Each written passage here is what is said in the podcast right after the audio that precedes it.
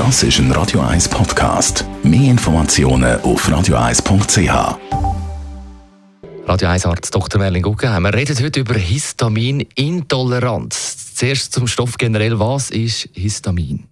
Histamin ist ein Botenstoff im menschlichen Körper, ohne den wir nicht leben könnten. Der spielt eine Rolle bei der Allergie beim Heuschnupfen, wo ein Allergen verursacht, dass der Botenstoff aus den Zellen ausgeschüttet wird und die typischen Symptome auslöst, wie geschwollene Schleimhäute, Juckreiz, Nüsse und so weiter.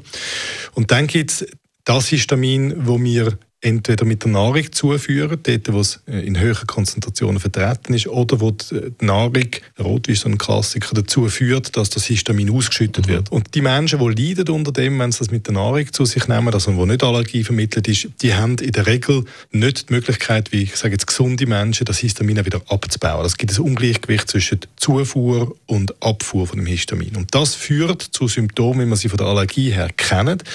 Zusätzlich aber, weil das in der Regel über den Magen-Darm-Trakt aufgenommen wird, äh, kommt noch Übelkeit, Bauchweh, Durchfall dazu, äh, zum Teil auch Kopfweh und Herz-Kreislauf-Probleme. Wenn man das jetzt hat, die Histaminintoleranz, was gibt es da für Behandlungsmöglichkeiten? Zuerst mal muss man sicher sein, dass man das hat. Das ist eine Ausschlussdiagnose. Alle anderen Nahrungsunverträglichkeiten, Laktoseintoleranz, Glutensensitivität und so weiter werden ausgeschlossen. Und dann werden während ungefähr zwei Wochen alle Nahrungsmittel wo man weiß, dass sie viel Histamin enthalten. Das sind vor allem prozessierte Wurstwaren, also vom Serveler bis zum Landjäger, gereifte Käse zum Beispiel, aber auch Konserven, Fischkonserven, gewisse Gemüse, äh, Spinat, Avocado und so weiter, werden weggelassen.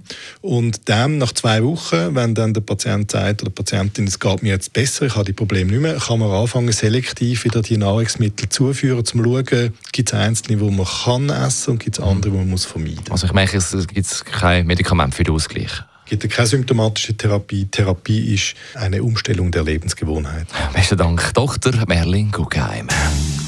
Jederzeit zum Nachlesen als Podcast all unsere Themen auf Radio 1. Das ist ein Radio 1 Podcast. Mehr Informationen auf radio1.ch.